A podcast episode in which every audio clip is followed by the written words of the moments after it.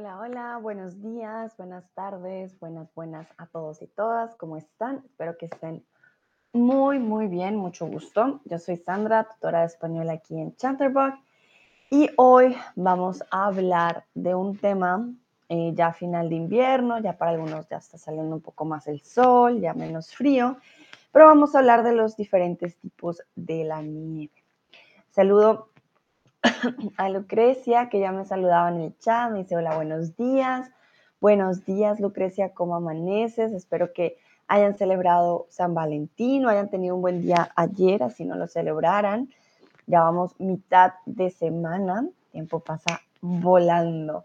Saludo también a Ana, Fedelaine y Leona, que se acaban de unir. Bienvenidas, espero estén teniendo una muy buena semana. Y para empezar, les quiero preguntar si conocen la nieve.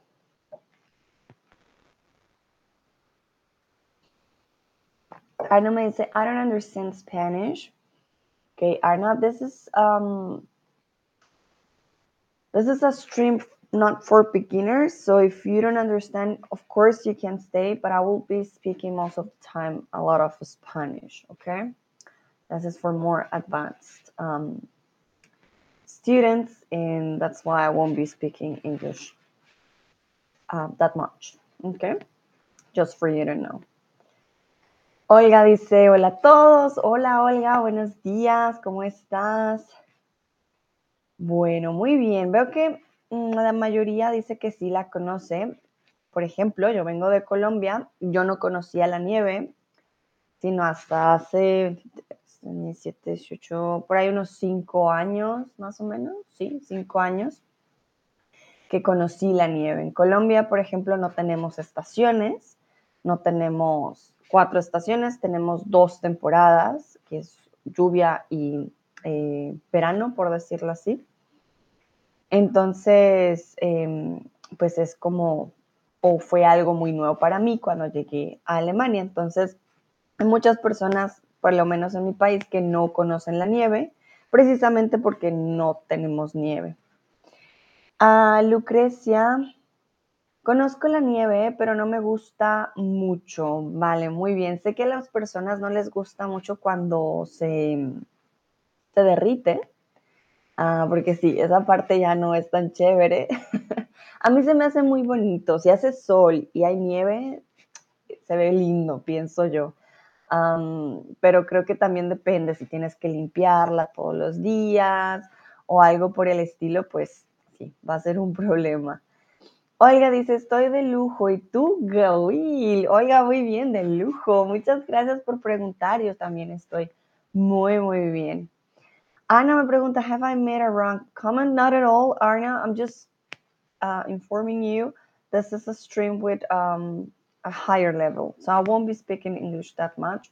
You're welcome to stay, but uh, it will be definitely not for your uh, level. Okay?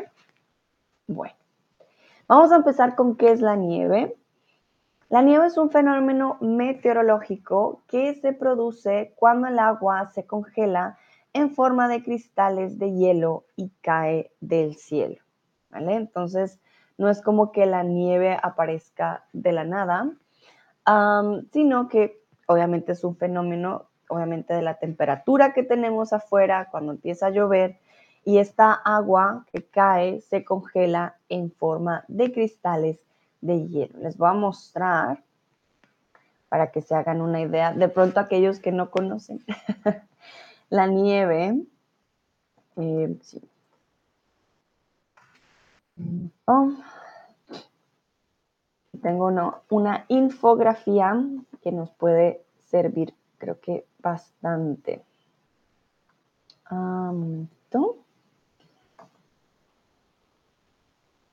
Entonces, les comparto. Mm, y de hecho, esto que cae, ¿vale? Que cae del cielo, no lo llamamos gotas, ¿vale? No lo, no lo eh, llamamos gotas, sino lo llamamos copos copos de nieve, ¿vale? Estos cristales que caen del cielo se van a llamar copos y no gotas, ¿vale? Las gotas es lo que ven ustedes acá arriba de primeras, esas son gotas, gotas de agua. Cuando se cristalizan y tienen esta forma, son copos de nieve. Olga dice, me gusta la nieve, especialmente me encanta hacer muñecos de nieve y tirarme en la nieve. Aquí hay un montón de nieve. Qué bonito, Olga. Yo donde vivo, bueno, ah, últimamente en los últimos años no hay mucha nieve, pero me encanta hacer muñecos de nieve. También me parece muy divertido. Eh, nunca he tenido tanta nieve para yo tirarme en la nieve, pero espero algún día conocer un lugar con mucha, mucha nieve para poder hacerlo. Ah, a mí me encanta porque diferente, ¿saben? Porque nunca eh, la tuve en Colombia, entonces es como, wow. sí, siento que es por eso que me gusta tanto, pero sé que algunos de pronto no tanto. Para ti, Olga, me imagino con esas temperaturas tan bajas, pues se mantiene mucho más, ¿no? debe ser también muy, muy divertido. Entonces ya saben eh, el fenómeno, ¿no? Cae la lluvia, aquí está la nube, cae la lluvia en gotas. Debido a la temperatura que hay en el ambiente, hay una cristalización y es por eso que termina haciendo copos, copos de nieve. Olga dice, te espero aquí. Gracias, Olga. ya sé que en invierno puede ser muy frío, así que tendría que prepararme muy bien. Bueno, los cristales de hielo pueden tener diferentes formas y tamaños, pero generalmente son hexagonales, circulares o triangulares. Como sé que de pronto no todos conocen la forma, voy a mostrarles las formas, ¿ok? Un momentito.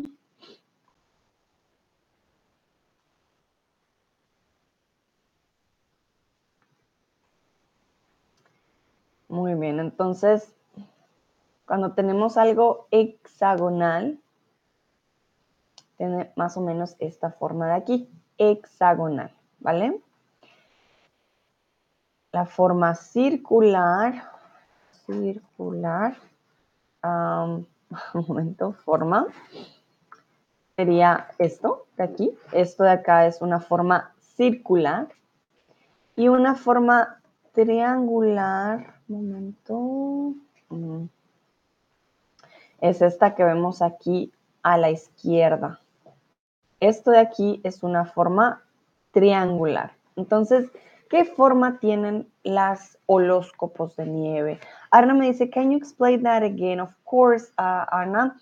Eh, lo que estaba hablando o lo que estaba diciendo es que existe eh, la nieve o cómo se forma la nieve prácticamente es a partir de gotas, gotas de agua, drops, water drops, eh, se cristalizan y se convierten en copos de nieve. Entonces, esta es la formación de, em, de nieve a partir de la lluvia, prácticamente, pues es lluvia, pero que se congela.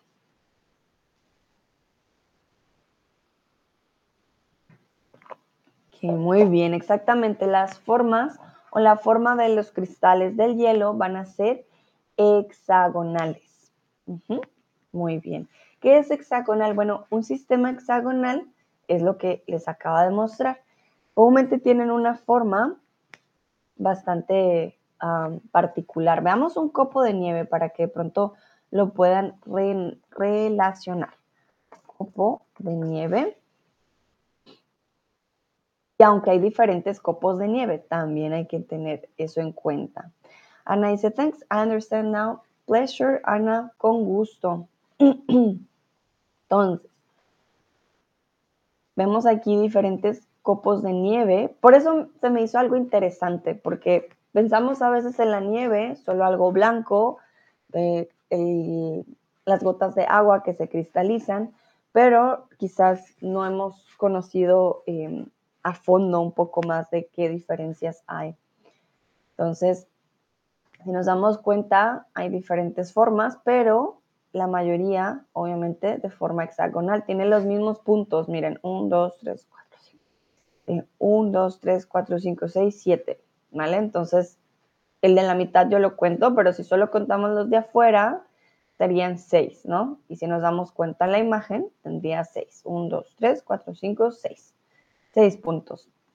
Entonces, de forma hexagonal. No es redondo, como algunos piensan, porque miren, tiene puntas hacia afuera también. Y digamos aquí, por ejemplo, no es redondo, ¿vale? Entonces, para que, ya saben, dato importante, hexagonal. La nieve se forma en las nubes cuando las partículas de agua congeladas se juntan y crecen hasta que son lo suficientemente pesadas para caer al suelo. Repito, la nieve se forma en las nubes cuando las partículas de agua son congeladas y se juntan y crecen hasta que son lo suficientemente pesadas para caer al suelo. De todas maneras, em, no son tan pesadas. Alguna vez de pronto han caído un copo de nieve en sus manos o en su ropa no es como que cae un copo de nieve y dices, oh, qué pesado, ya no, ya no puedo más. No, obviamente son bastante ligeras, pero para caer del cielo tienen que tener cierto peso, ¿vale? No son como el agua, las gotas de agua, em, tienen que tomar un poco más de fuerza para poder caer del cielo. El proceso de formación de nieve se llama nevisca, nievecita o nevado. ¿Cómo se llama el proceso de formación de nieve? Se llama nevisca, nievecita o nevado. Y aquí es para que ustedes adivinen, yo no les he compartido aún el nombre.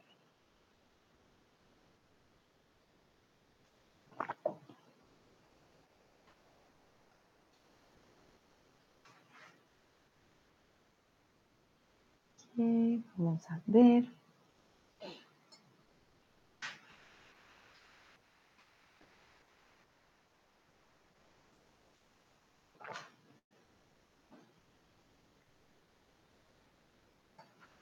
Muy bien, algunos dicen nevisca, otros dicen nevado.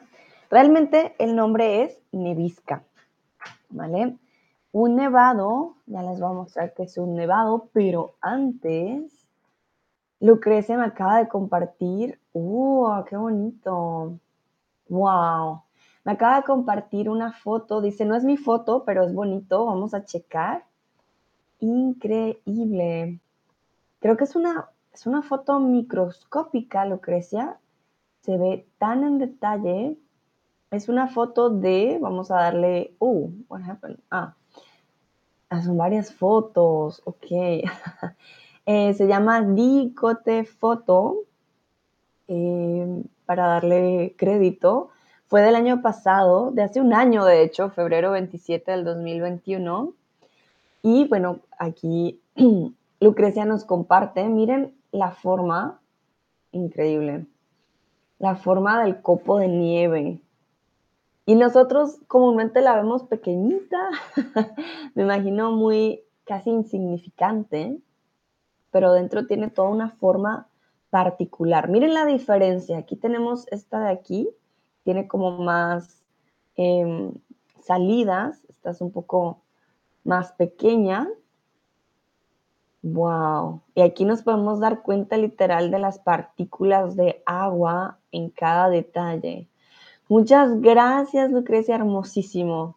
Increíble. En serio que... Wow. Wow, wow, wow. Es muy bonito. sí, para nosotros que no tenemos nieve, yo creo que es más incluso interesante para aquellos que ya han vivido más con nieve, puede ser un poco, sí, ya lo he visto. Ah, pero sí, está increíble. Muchas gracias. Bueno, entonces, em, el proceso de formación, cuando se forma la nieve, se llama nevisca, ¿vale? Nievecita es un diminutivo de nieve, la nievecita, ¿vale? Y un nevado suele ser una montaña eh, que tiene nieve en la parte superior. Les voy a mostrar. En Colombia tenemos un nevado, que es el Nevado del Ruiz, pero es el único lugar, digamos, con nieve. Tendría que subir la montaña quizás, ¿vale? Ah, les voy a mostrar Nevado del Ruiz. Es súper, súper grande, casi un volcán también. Pero no es así, digamos, muchísima, muchísima nieve. Es un poco de nieve. Es muy raro en Colombia que, que haya nieve, entonces es como el único lugar que tenemos con nieve. Por eso se llama nevado, una montaña con nieve en su parte eh, más alta, ¿vale? Aquí podemos ver otros tipos de nevados, hay nevado de Toluca, em, sí, nevado del Colima. Hoy en día están más o menos en peligro precisamente porque mm, por el cambio climático, ¿no? Entonces suelen también desaparecer. Pero sí, estos son los nevados. La nieve cae cuando la temperatura del aire en la superficie es por debajo de menos 2 grados, 0 grados o menos 10 grados. ¿Qué dicen ustedes? Antes yo pensaba que no importaba. Yo no sabía que habían ciertos grados como límite y aprendí mucho ah, cuando llegué a Alemania porque ya sabía, ah, así funciona. También para mí fue algo nuevo conducir con nieve. No sé si alguna vez lo han hecho. Se me hace, uff, la verdad que difícil. Cuando conduces, la nieve no cae así, la nieve cae así. Entonces, cuando conduces, sientes todo el tiempo como si la nieve te estuviera cayendo en la cara.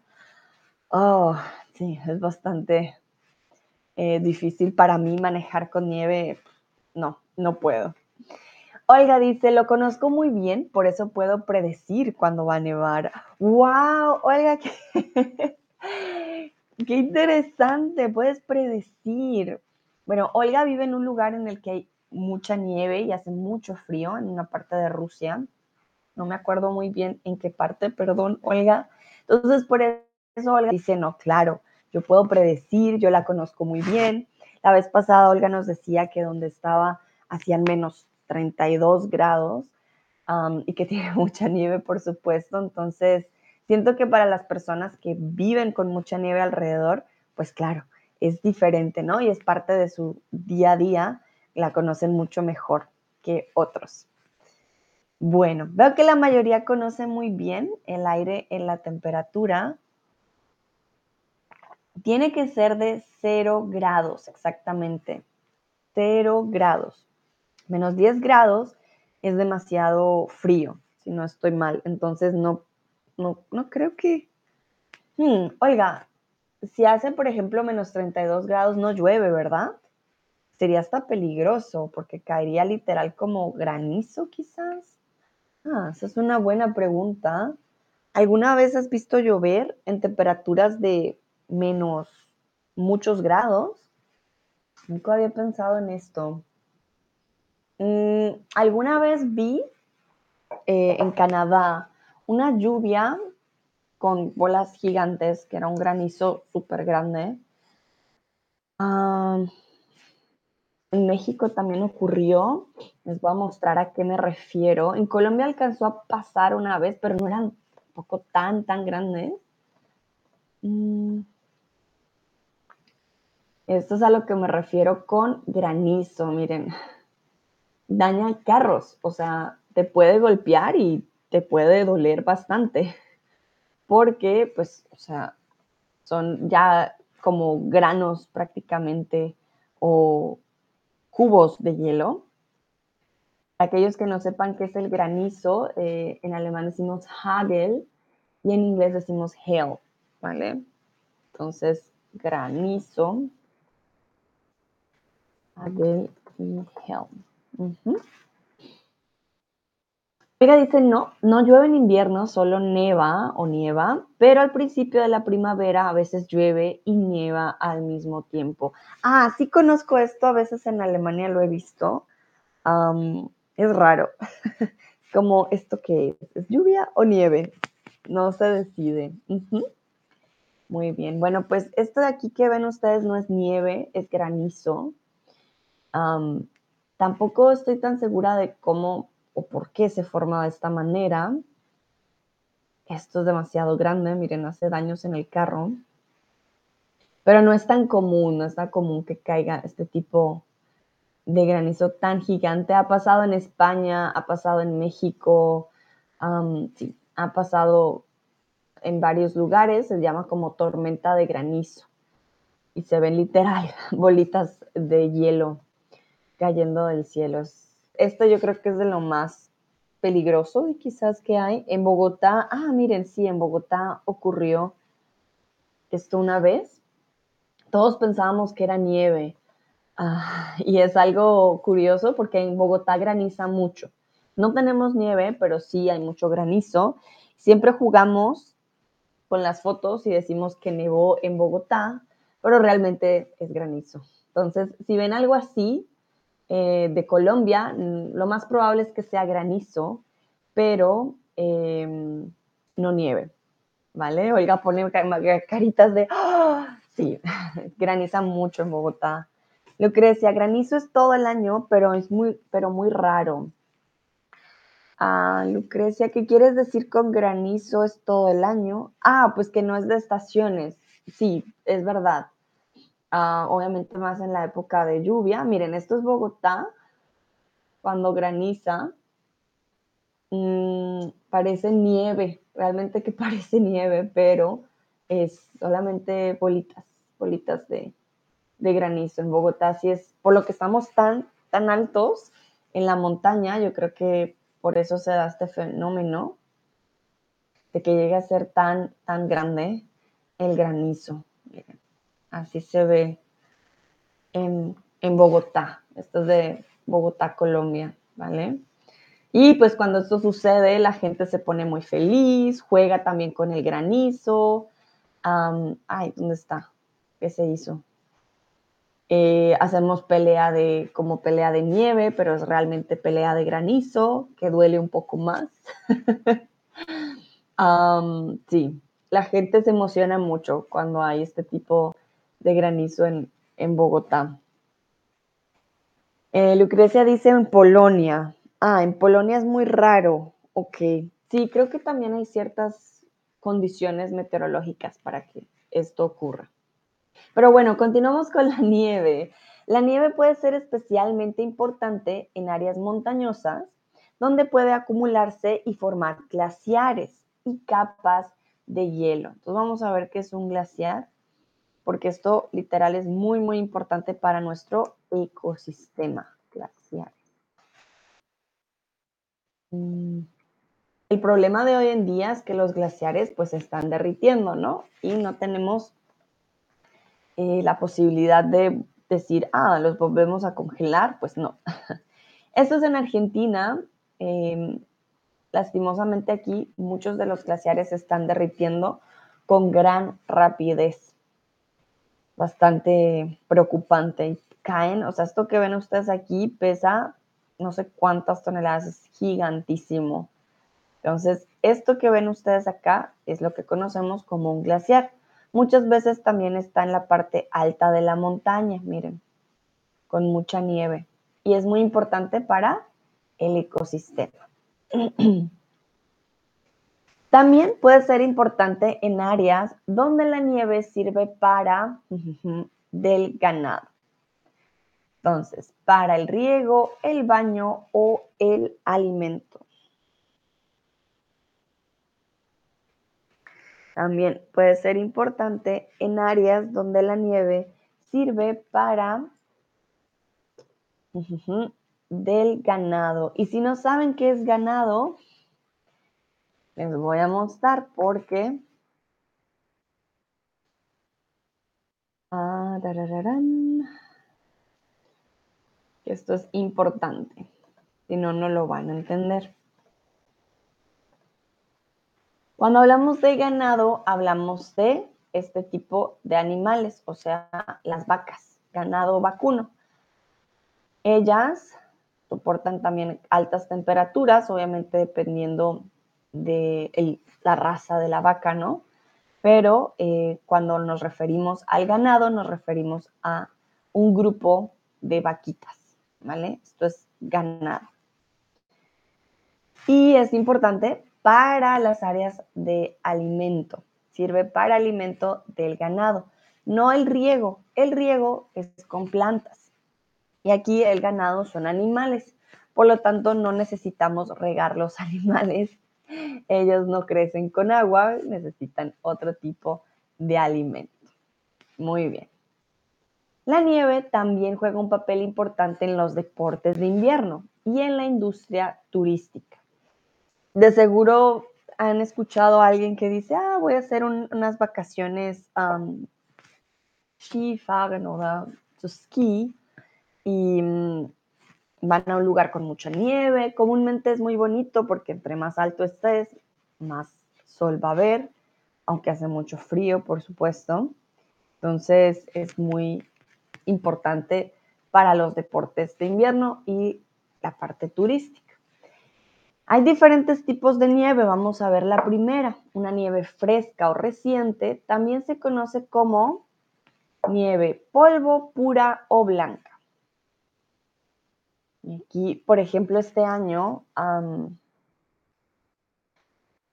y creo que cerca en Austria hubo problemas porque no tenían suficientemente eh, nieve o no tenían suficiente nieve y eh, las personas no podían hacer deportes. Entonces aquí vemos a las personas haciendo deporte.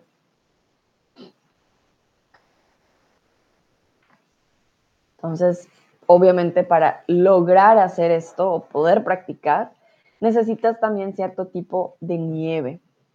¿Vale? Entonces, la nieve fresca o recién reciente también se conoce como qué tipo de nieve. estos tipos de nieve también se han clasificado gracias a los deportes para saber si realmente es posible, por ejemplo, hacer el deporte, si es peligroso, etcétera.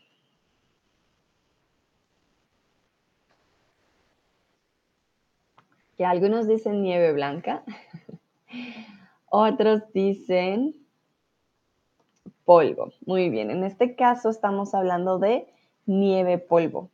Es la más reciente, la más fresca, se le conoce como nieve polvo. Esta nieve seca no tiene agua en su interior, algo que me pareció muy curioso. La nieve polvo, perdón, los ojos, tengo un poco de alergia, por eso estoy como no veo bien. la nieve polvo no tiene agua en su interior, es una nieve por eso seca, ¿vale? Realmente no sé cómo funciona el proceso químico para que no haya agua en su interior y esté tan cristalizada que se vuelva polvo, pero es un tipo de nieve. Y bueno, suele ser la que encontramos tras una nevada con temperaturas bajas una nevada corta, intensa o diminuta. ¿Cómo tiene que ser la nevada o la caída de nieve para que eh, sea una nieve en polvo?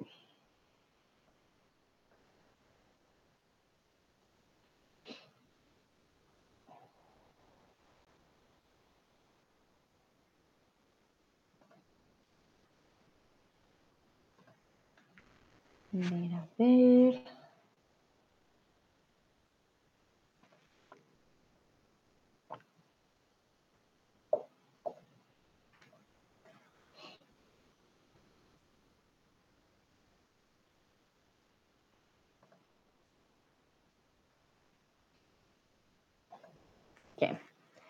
Muy bien, entonces, en este caso, Estamos hablando de una nevada intensa. Tiene que ser intensa a muy bajas temperaturas para que la nieve sea nieve polvo. ¿Ok? Muy bien. Para los esquiadores suele ser un placer encontrarla, pero para los montañeros suele ser incómoda. Cuando hablo de montañeros, hablo de personas que hacen senderismo en la montaña. Recuerden que para los dos deportes necesitas diferente tipo de nieve. Para los esquiadores es perfecta, la más reciente, bajas temperaturas. Para los montañeros es mucho más difícil.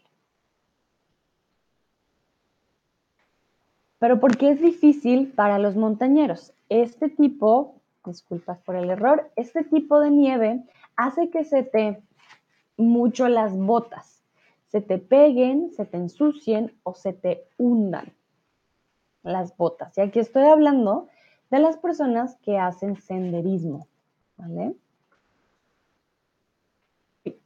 Entonces es un tipo de nieve que realmente no es tan agradable.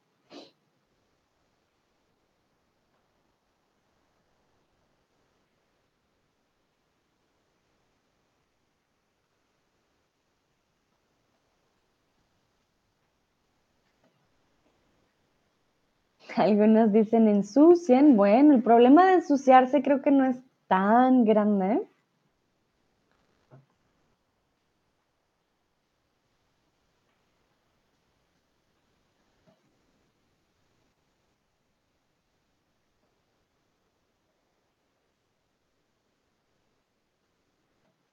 Ok, muy bien. Algunos dicen que se te peguen. Ok, que se te peguen las, mucho las botas. Vale, entonces en este caso, más de que se peguen, se peguen, hace, recuerden, cuando vamos en la nieve, se nos hunden a veces los pies en la nieve, porque como es tan, eh, digamos, tan delicada y cuando no está muy, muy, digamos, muy congelada, va a hacer que se te hunda el pie. Entonces, voy a mostrarles a qué me refiero con hundir, hundir el pie. Este tipo de nieve hace que se te hundan mucho las botas. Quiere decir que cuando caminas, miren lo que pasa, se te hunde totalmente el pie. Claro, para caminar, uff, perdón, va a ser mucho más difícil porque tienes que hundirte, salir y el siguiente paso. Hundes, sales, siguientes paso. Entonces, para las personas que hacen senderismo, este tipo de nieve no es la mejor. Se te va a hundir mucho el pie y no vas a poder caminar normal. Vas a tener que tomar eh, o vas a durar mucho más tiempo en la caminata. Cuando la nieve es tan fuerte como el hielo, se conoce o se le conoce como nieve dura, polvo dura o nieve helada.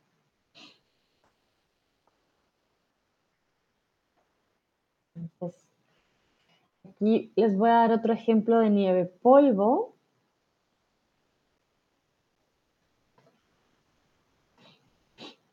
Que miren, para los esquiadores es maravillosa, pero aquí estamos hablando de otro tipo de nieve, cuando es tan fuerte como el hielo, como se le conoce a la nieve cuando es súper, súper fuerte como el hielo.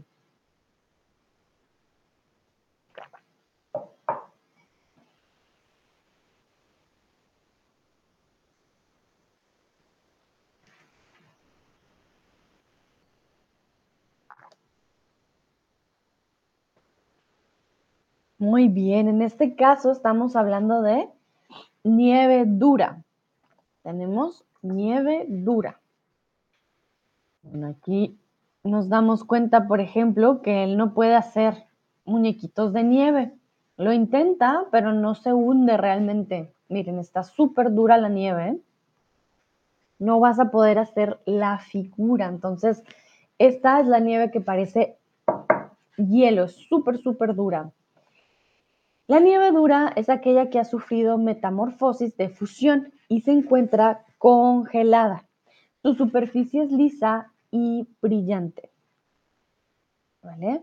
Entonces creo que también hay este otro tipo de ah, nieve, pero aquí no está. ¿Vale? Pero un buen ejemplo creo que es este de aquí, en el que el muchacho no puede hacer las figuras porque pues la nieve está congelada. Este tipo de nieve es la más peligrosa, la más blanca o la más blanda y difícil.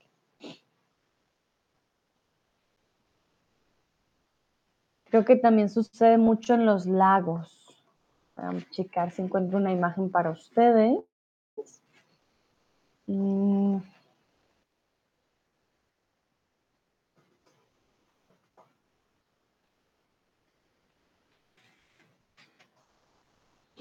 A ver si encuentro una imagen. Hmm. Lastimosamente no, no encuentro una imagen, pero ya se imaginarán este tipo de nieve que es muy, muy dura, puede llegar a ser muy, muy bien, muy peligrosa. Recuerden, peligroso, dangerous, peligrosa, peligroso, blanda y soft, ¿vale? Y blanca, pues white, ¿no? Entonces no es que sea más blanca porque es más como hielo, pero definitivamente no es blanda porque dijimos que es una nieve dura.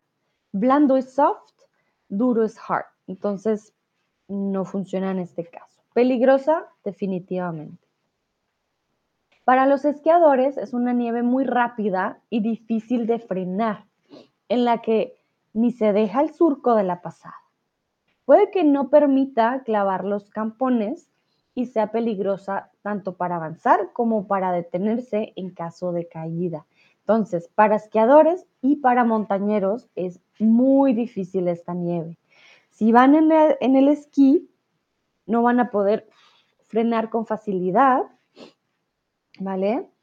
Ah, y no, no pueden hacer realmente movimientos de freno tan fácil. Y para los montañeros, las personas que hacen senderismo, pasa lo mismo. En caso de que se quieran detener, están, se van a caer y se quieran prácticamente con el eh, crampón agarrar, no va, no va a pasar. ¿Por qué? Porque como es tan fuerte, no va a enterrarse en la nieve. ¿Vale? Entonces, incluso con estos ah, zapatos especiales, les voy a mostrar los crampones, puede llegar a ser inútil y puedes caer. Entonces, miren, hay zapatos Ah, a esto nos referíamos. Este es el tipo de nieve que es prácticamente hielo súper difícil. Si se dan cuenta, es súper liso, es duro, es prácticamente caminar en hielo. Y aquí, en este caso, pues los crampones no se van a enterrar en nada porque no se pueden enterrar. Entonces, es la más difícil y la más peligrosa de todas. Vamos a continuar. Una nieve con base, pero superficie dura, es nieve costra. Entonces, una base aguada, blanda o hielo. Entonces decimos una base, la base de aquí es diferente a la superficie. La superficie es dura, pero aquí abajo es diferente. Se le conoce como nieva, nieve, perdón, nieve costra.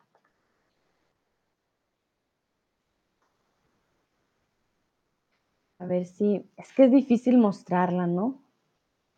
Ah, no, al buscarla está un poco más difícil. Pero quiero que se imaginen una superficie obviamente más eh, fuerte, más de hielo, y en la parte de la abajo, algo más. Hmm. Que dice que hice así, puede ser aguada, pero de pronto más blandita. Algunos dicen aguada, otros dicen hielo. Entonces, en este caso, no, no, no. Piensen en una costra. Si no, saben qué es una costra, les voy a mostrar. Esta imagen no va a ser bonita, lo siento. Ah, ah. Perdón, pero esto es una costra, les voy a mostrar. No es nada bonito. Un momento, un momento. Vale. Cuando tenemos una herida, nuestro cuerpo crea una superficie de protección, ¿no? Él regenera las células para que se regenere la piel en ese lugar. ¿Qué pasa? Por eso se llama este tipo de nieve costra. Cuando tenemos una costra, comúnmente por fuera llega a ser muy dura, pero si quitamos la costra, que sale? Sangre.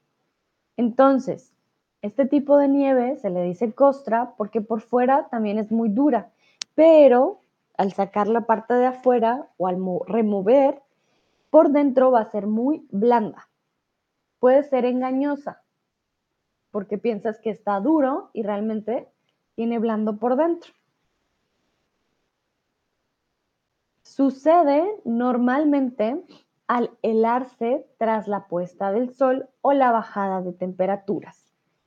Entonces, quiere decir que cae la nieve normal y luego, tras la puesta del sol, lo que está por más arribita va a ponerse mucho más duro.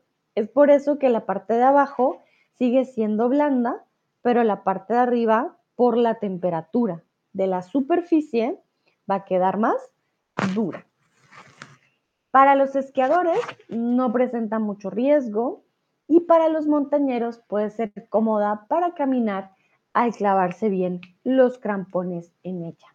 Entonces es una buena nieve tanto para esquiadores como para los montañeros. La nieve que se ha mezclado con agua es nieve húmeda o nieve sopa, caldo o té. Aquí sé que los nombres están un poco extraños. Algo divertido. La nieve que se ha mezclado con agua puede ser porque se ha derretido o porque ha llovido un poco. Entonces esta nieve que es un poco más aguada, una nieve húmeda, se le conoce como nieve sopa, nieve caldo o nieve té.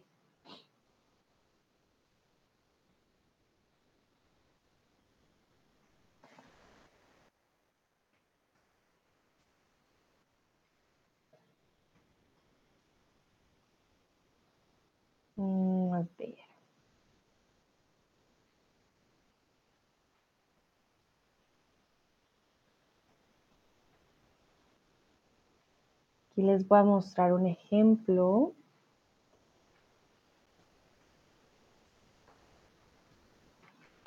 Muchas veces los carros pasan por lugares con nieve y botan líquidos, entonces es un tipo de nieve más aguada. Obviamente depende de la temperatura en la superficie, ¿no? Aquí hay otro ejemplo de este de aquí, pero no sé si se alcance a denotar, ¿no? Que es una nieve aguada. Muy bien, en este caso estamos hablando de una nieve húmeda o nieve sopa, que es como la sopa que tomamos. Es una nieve apelmazable, no es una nieve deseada ni para los esquiadores ni para montañeros por hundirse a su paso. Entonces esta nieve realmente también muy, muy mala nieve para hacer deportes. Esta nieve sufre deshielo y rehielo a lo largo del día. Vamos con otro tipo de nieve, sufre deshielo y rehielo a lo largo del día. Es una nieve otoño, invierno o primavera. ¿Y qué es deshielo y rehielo? Deshielo, derretirse, rehielo, congelarse. ¿Vale? A ver, les muestro deshielo. Cuando hablamos de eh, el Ártico, por ejemplo, o de los glaciares, perdón, hablamos de un deshielo en estos momentos por el cambio climático. Entonces, por ejemplo, esto que vemos aquí, en donde vemos el hielo entre agua, se le conoce como un deshielo. Aquí con el osito, lastimosamente, esto de acá también es un deshielo. ¿Vale? Y el rehielo sería el contrario, cuando tenemos de nuevo el hielo. Mm, miren, del rehielo casi no hay imágenes, porque pues obviamente es el, el contrario completamente. El deshielo es lo que está pasando ahora en los polos, esto de acá es un deshielo, y si tuviéramos un rehielo significaría que el cambio climático no tendría el impacto de ahora, sino al revés.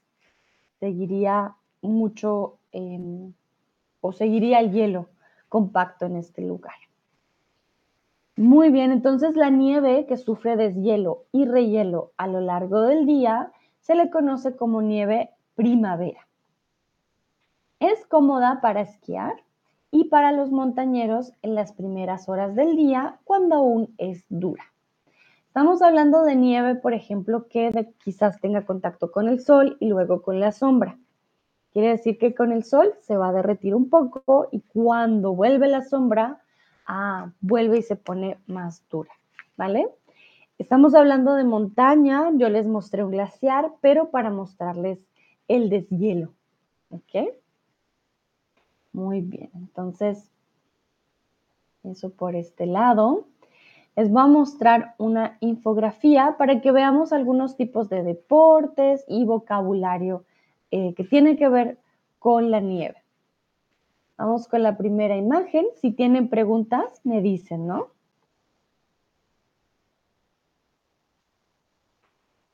Vale, entonces, lo más común cuando hablamos de invierno y de nieve es simplemente eh, la ropa que vamos a utilizar o en los deportes que vamos también a realizar.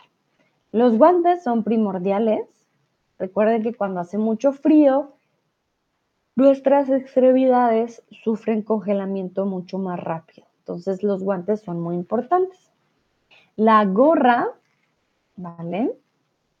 La visera para los ojos, las personas que practican el esquí, bueno, el viento es bastante frío, así que tienen que proteger sus ojos del frío del invierno, entonces usan una visera los patines,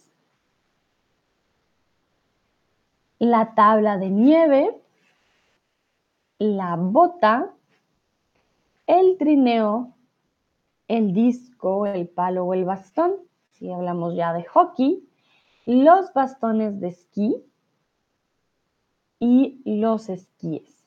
Esquí es una palabra que viene del inglés, por lo tanto, eh, la hemos adecuado al español.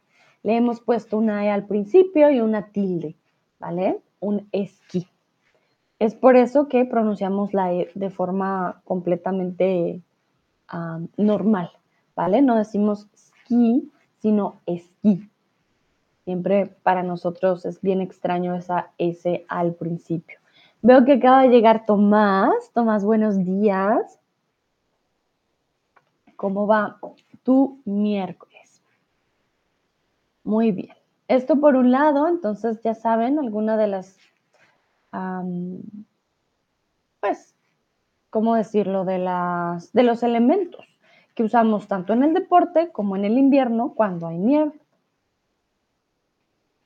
Aquí les traje de Spanish Lessons otros elementos, sobre todo si van a esquiar en invierno. El lugar donde se esquía hoy en día se llama pista de esquí. En muchos lugares usan también una nieve artificial. Creo que esto es muy malo para el medio ambiente, pero las personas han perdido tantos mm, clientes, etcétera, que para ellos es muy importante tener de nuevo algo de, de nieve en sus pistas. Tomás dice buenas, buenas, estoy súper bien. ¿Y tú también? Yo también, muchas gracias Tomás, estoy muy bien. Como les dije, también tenemos las gafas, se les dice viseras o gafas de esquí, ¿vale? Pueden tener los dos nombres. Muchas personas también usan un casco. Los cascos son como sombreros que son más duros, helmets, ¿ok? Tenemos también la tabla de snowboard, es también un anglicismo, en este caso no lo hemos adecuado, snowboard, ski, ah, ¿vale? Pero snowboard sí queda igual. Tenemos el trineo, por supuesto, tenemos los esquís, tenemos los bastones, la telesilla, porque no es una silla cualquiera, esta silla va subiendo, va bajando, entonces tenemos la telesilla, tenemos el teleférico, también. tenemos la bota de esquí, las fijaciones y el forfeit o pase de esquí. Entonces, si ustedes son amantes del invierno o de esquiar, eh, etcétera, ya tienen un poco de vocabulario también en este caso. Pero bueno, les traje también algo particular con respecto a la nieve.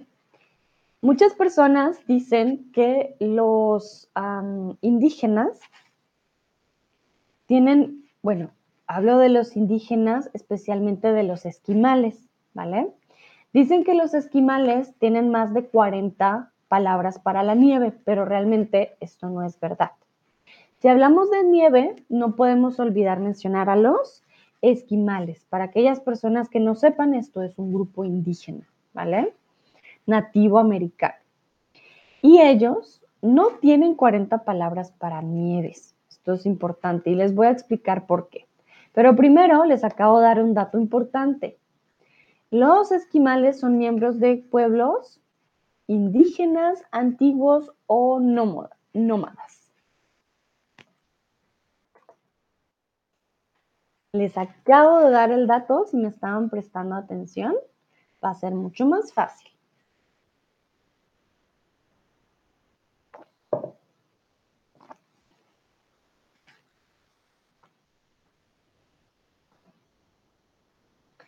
Tengo entendido que a muchos no les gusta la palabra esquimal o esquimo, entonces también se les conoce como inuit, ¿vale?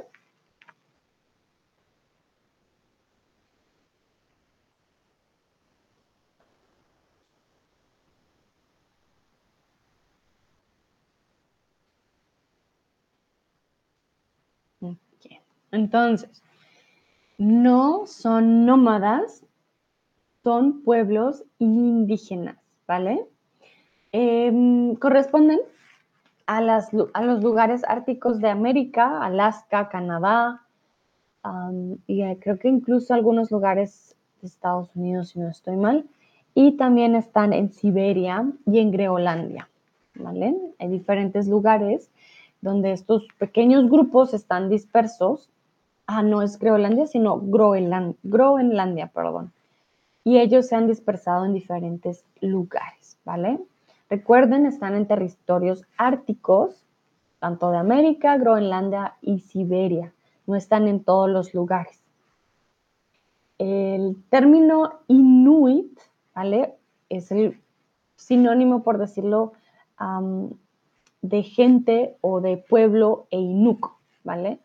Sin embargo, muchas personas los conocen como esquimales. Los esquimales, como les digo, viven en las regiones árticas de América del Norte, Asia y Groenlandia. Se han dedicado a la caza y la agricultura, pesca o minería. ¿Qué creen ustedes? Tengan en cuenta que estas personas viven en los árticos, donde hay mucha nieve. Por lo tanto, pueden pensar en qué puede ser lo que ellos hacen si hay mucha nieve.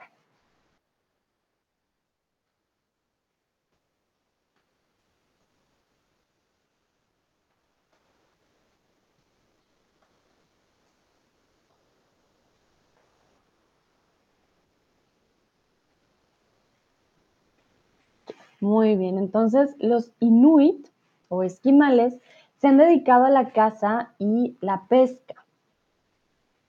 En la nieve comúnmente no puedes practicar la agricultura, no es como que pongas tus semillas y van a crecer.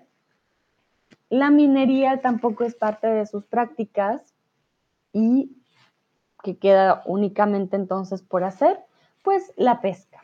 Ellos son expertos en la pesca. Recuerden, los términos esquimal e inuit son a menudo utilizados de manera intercambiable, aunque Inuit es el término preferido en el territorio de Canadá y esquimal en el resto del mundo. ¿Vale? Entonces en Canadá es posible que escuchen más el término Inuit más que el término esquimal. Y bueno, existe el mito de que los inuit tienen 50 palabras para nieve, más de 40 palabras para nieve, pero esto no es verdad. Los inuit usan lenguas aglutinantes y es por esto que las palabras comparten una misma raíz, pero tienen significados diferentes. ¿Qué significa una lengua aglutinante? Significa que usa diferentes eh, partes de palabras y las une, ¿vale? Formando una nueva palabra. La raíz sigue siendo la misma, pero dependiendo de lo que tú unas, eh, vamos a tener diferentes resultados. Otro ejemplo de lenguas aglutinantes, por ejemplo, serían el coreano, el japonés, ah, el quechua, el aymara, el náhuatl, por ejemplo. Todas estas lenguas son lenguas aglutinantes. Voy a ver si les puedo dar otro ejemplo. Un momentito. Sé que puede ser un término bastante lingüístico.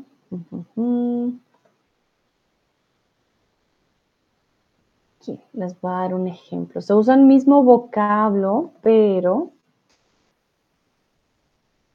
va a cambiar después. Ah, hay diferentes formas de hacerlo aglutinante. El turco, por ejemplo, también es aglutinante. Ah, Aquí, acá tengo un ejemplo para mostrarles a qué me refiero con aglutinante. Lucrecia dice, es muy interesante. Gracias, Lucrecia. Sí, realmente que me gustó mucho este tema porque existe este mito y con la nieve hay tantas cosas que uno nunca se imaginaría. Este, este lengua es el vasco, ¿vale? Estamos hablando del vasco. En vasco, este, no estoy segura si lo pronuncié bien, es casa. Pero si tienes exte y al final les pones acá, sería las casas. Y exteco es de la casa, exteraco que va a la casa y exteraino que hasta la casa. Si se dan cuenta, se repite ETXE e en todas, tiene la misma raíz. Pues lo mismo pasó con los inuit. Ellos tenían palabras con la misma raíz, que simplemente tenían otros tipos de afijos o sufijos y que cambiaban la palabra. Varios lingüistas lo que dijeron era que tenían como 50 palabras para nieve, pero no, no era así. En este caso, son tres realmente las raíces. Tenemos Kanich, que es nieve cayendo, Aniyu, nieve caída, y Apun, que es nieve sobre el suelo. Lucrecia dice, tengo que irme hasta luego, hasta luego Lucrecia, gracias por participar. Entonces, les recuerdo, tenemos tres raíces principales de los Inuit. Y no sé si lo estoy pronunciando bien, ojo, yo no sé hablar Inuit. Entonces es nieve cayendo, Aniyu, nieve caída y Apun, nieve sobre el suelo. Según el lingüista Larry Kaplan de la Universidad de Alaska, Fairbanks, estas tres raíces están en todas las variantes de las lenguas de los inuit. Entonces, ¿qué ocurrió? Otros eh, lingüistas dijeron, wow, es que utilizan demasiadas palabras para lo mismo, pero realmente no eran las mismas palabras para lo mismo, sino que eran las mismas raíces con diferentes, digamos, formas em, para hablar de la nieve. Se supone que ellos obviamente tienen una forma de hablar de la nieve, viven con ella todo el tiempo, entonces va a ser mucho más eh, fácil describir su ambiente si es al que están acostumbrados. Aquí les voy a, mostrar a los inuit. Miren para que se den más o menos cuenta que hago referencia con que viven en la nieve, realmente están súper bien eh, acostumbrados, tienen toda una, una forma de vida con respecto a la nieve y cómo se debe comportar. Si les interesa un poco más de los inuit, les recomiendo a eh, esta chica de aquí, creo que se llama, ya les voy a decir cómo se llama ella.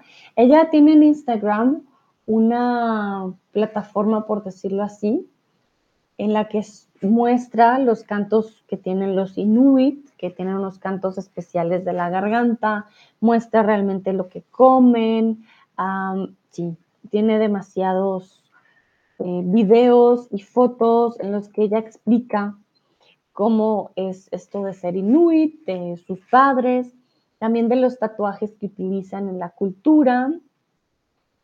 Es bastante interesante. Creo que su nombre es Shina Nova. Se llama Shina Novalinga.